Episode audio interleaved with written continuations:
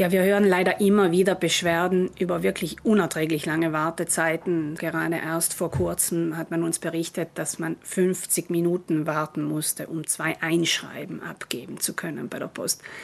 Das ist kein akzeptabler Service. Also solche Wartezeiten sind absolut inakzeptabel.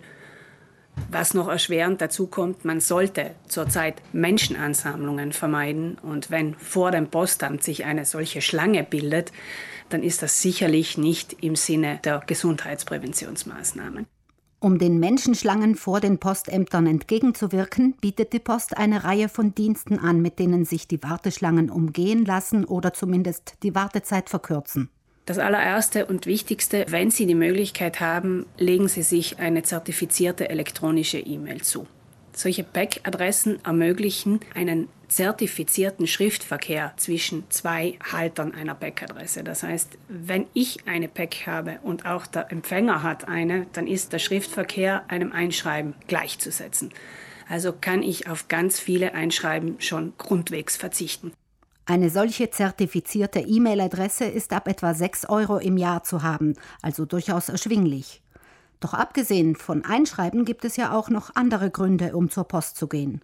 Der nächste Schritt, ich kann online auf der Homepage der Post oder über die entsprechende App viele Dienste schon einmal online nutzen. Also ich kann zum Beispiel Zahlungen dort direkt machen.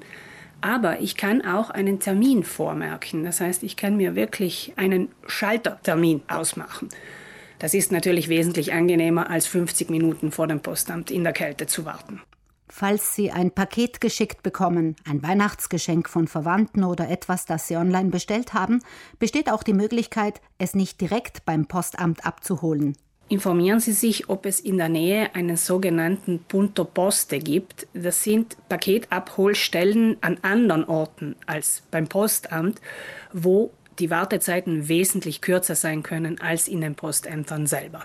Die Entscheidung der Postverwaltung, einige Postämter weiterhin geschlossen zu halten, sieht man in der Verbraucherzentrale kritisch. So ist zum Beispiel in Bozen das Postamt in der Brennerstraße seit März geschlossen und alle Kundinnen der Post aus diesem Einzugsgebiet gehen natürlich zur Hauptpost, die entsprechend überlastet ist.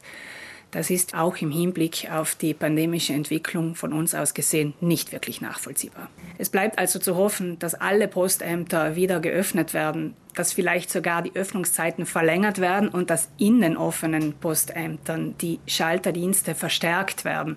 Denn Wartezeiten von einer Stunde und mehr für Dienste, auf die wir einen Anspruch haben, das ist einfach nicht zeitgerecht.